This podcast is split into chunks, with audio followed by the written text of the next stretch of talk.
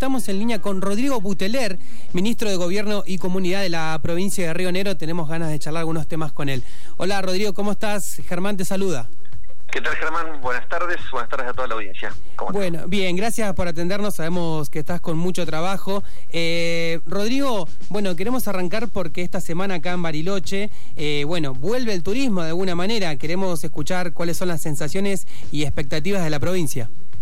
Sí, la verdad que estamos entusiasmados, más allá de, de que vuelva el turismo, lo importante es que vuelva una, o sea, por un lado es cierto que vuelve el turismo, por otro lado también es cierto que es una prueba piloto de solamente 500 personas que van a poder ir a Bariloche, con lo cual eh, hay que ser realistas desde el punto de vista de que la incidencia en cuanto a la actividad turística es muy baja, por supuesto. Mm. Eh, también esto tiene muy muy baja incidencia en cuanto a la circulación de gente y esto hace la, a la circulación del virus, pero lo, lo importante es poder prepararnos para la temporada de verano, que es lo que realmente nos interesa. Nosotros sabemos que Bariloche necesita tener una temporada de verano fuerte, con muchos turistas que vengan no solamente de la provincia, sino de otros puntos del país, y para eso tenemos que llegar con todos los protocolos aceitados y ajustados para que eh, realmente funcione y podamos ser un ejemplo a nivel país en el cumplimiento de los protocolos para la vuelta del turismo. Entonces decidimos hacer una prueba piloto con 500 personas que empiezan a llegar este viernes a la ciudad de Bariloche, pueden eh, pernoctar, pueden dormir seis noches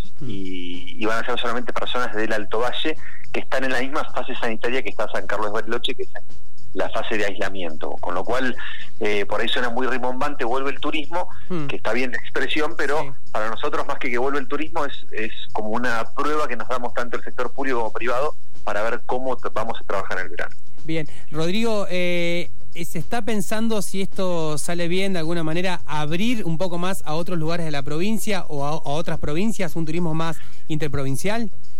Sí, la idea es en principio, si esta prueba piloto sale bien, que de 500 personas, poder ampliarla a la otra semana a por lo menos mil personas y así ir avanzando eh, hasta que lleguemos al verano con una mayor afluencia de turistas. Después hay, hay cuestiones que nos exceden, que tienen que ver con los vuelos eh, de cabotaje y con los micros de larga distancia, que Nación está dando buenas señales en cuanto a su apertura. Empiezan a fin de mes a llegar vuelos eh, de cabotaje, no para turistas, por lo que por lo que tenemos entendido, sino que van a arrancar con personal esencial y van a seguir con los turistas, con lo cual también están en un proceso de pruebas pilotos para ir probando cómo funcionan los protocolos y también lo van a hacer con los micros de larga distancia. Y después lo que es el turismo interprovincial, que también es un anhelo para nosotros poder armar un corredor mm. entre Chubut, Río Negro y Neuquén, también depende mucho de la fase sanitaria en la que esté cada uno. Pensemos que Neuquén hoy tiene el 100% de las camas ocupadas eh, de terapia intensiva y volvió a fase 1 cosa que en Río Negro eh, no estamos en esa situación, por lo menos San Carlos de Ocho todavía tiene cierta cierto margen en su situación sanitaria. Entonces, bueno, vamos a ver cómo llegamos todos al verano y cómo nos, de alguna manera, nos damos el tiempo para pensar cómo trabajar juntos, siempre teniendo en cuenta que lo, prioritario es la salud de, de las personas y de los turistas, pero tratando de buscar un, un turismo hiper protocolizado que nos permita eh, abrirlo definitivamente y tener una temporada fuerte que le permita al turismo, o sea, al sector privado, eh, mantener las fuentes de trabajo, generar ingresos y sobre todo al, Estado eh, recuperar ese 30% de Producto Bruto Interno que estamos perdiendo por por la caída, o sea, por la falta de turismo, ¿no? La idea, perdón, vuelvo a la pregunta, Germán, la idea es eh, poder avanzar también sobre Bolsón, queremos avanzar sobre toda la región andina y pensando en el verano, sobre todo en la costa atlántica, que tenemos mucho turismo, y también vamos a hacer una prueba piloto en, estos próximos días. Bien, le comentamos a la audiencia que estamos hablando con el ministro de Gobierno y Comunidad de la provincia de Río Negro, Rodrigo Buteler. Mi compañera Luciana te quiere hacer una pregunta, Rodrigo.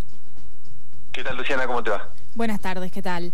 Eh, sí, queríamos también abordar un poco el tema del regreso o posible regreso de las clases presenciales, otro tema que también, eh, bueno, preocupa bastante. Y también, eh, bueno, ante las novedades que hubo a nivel nacional, ¿no? ¿Cuál es el horizonte, cuáles son las posibilidades que están manejando en este sentido? No, el tema de las clases para nosotros es un tema, por lo menos hoy resuelto, y la gobernadora con muy buen criterio decidió que no que Río Negro no está en condiciones de eh, pensar en una apertura o en una pronta apertura de clases, por lo menos eh, de manera presencial, con lo cual eso lo descartamos. Sí siguen las clases de manera virtual como, como, como viene transcurriendo desde el mes de marzo. tengamos en cuenta que siempre que nosotros somos muy respetuosos con las con los decretos nacionales y este último decreto nacional rige hasta el 25 de octubre. Entonces nosotros como que trabajamos por, por, por etapa, ¿no? Hasta el 25 de octubre no hay clases, hay turismo hiperprotocolizado, hay turismo administrado y con pruebas pilotos y las fases sanitarias están claras, que es Departamento General Roca y Bariloche en fase de aislamiento y el resto de la provincia está en fase de distanciamiento. Ese es el régimen que, que vamos a tener de acá al 25, de acá al 25. Como siempre dijimos, Luciana, esto es muy dinámico, con lo cual no hay garantías de que después del 25 o pensemos en abrir las clases o pensemos en volver de fase sanitaria siempre teniendo en cuenta los, las recomendaciones de los epidemiólogos, ¿no? Esa sería un poco la... Con lo cual es muy difícil, la verdad, pensar muy para adelante. Sí, nos preparamos para todos los escenarios y nos queremos preparar para que si el turismo realmente es una realidad en el país, estemos preparados para eso y seamos un ejemplo eh, a seguir en términos de protocolos, teniendo en cuenta que tenemos un destino como Bariloche que no solamente es un destino provincial o nacional, sino que es un destino internacional que está en la mira de, todos y de hecho empezó a permitir comprar de pasajes de avión, fue uno de los destinos más buscados eh, en todo el país, con lo cual eh, creo que las ganas de, ir a vacacionar a Bariloche de la gente están eh, y va a depender un poco de la situación sanitaria del país y de la provincia y sobre todo del cumplimiento de los protocolos por parte de los turistas, por parte del sector privado, de los prestadores y del control del gobierno, sin ninguna duda. Rodrigo, nos pregunta Rubén Higuero, un oyente, eh, bueno, ¿qué nos podés contar del tema de las grutas, el tema de apertura de, la costa?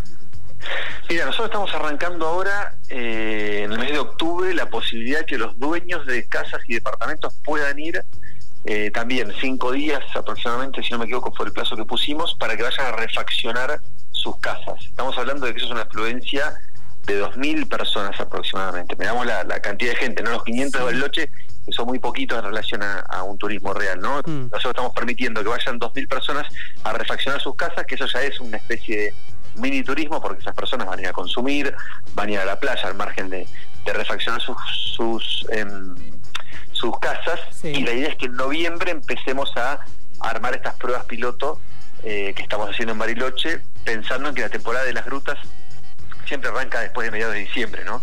O sea, el turismo en, la zona atlántica arranca más sobre fin de año, con lo cual tenemos un poco más de margen para las pruebas pilotos y para arrancar. No es como Bariloche que tiene turismo eh, prácticamente todo el año. Pero sí, la idea es que tengamos una temporada fuerte eh, en las rutas también, con protocolos, con playas con distanciamiento social, estamos desarrollando algunos sistemas tecnológicos donde la gente pueda ver dónde hay mayor capacidad de, espacio en las playas para no tener que tener contactos con otros o estar a una distancia mayor a dos metros y no contagiarse.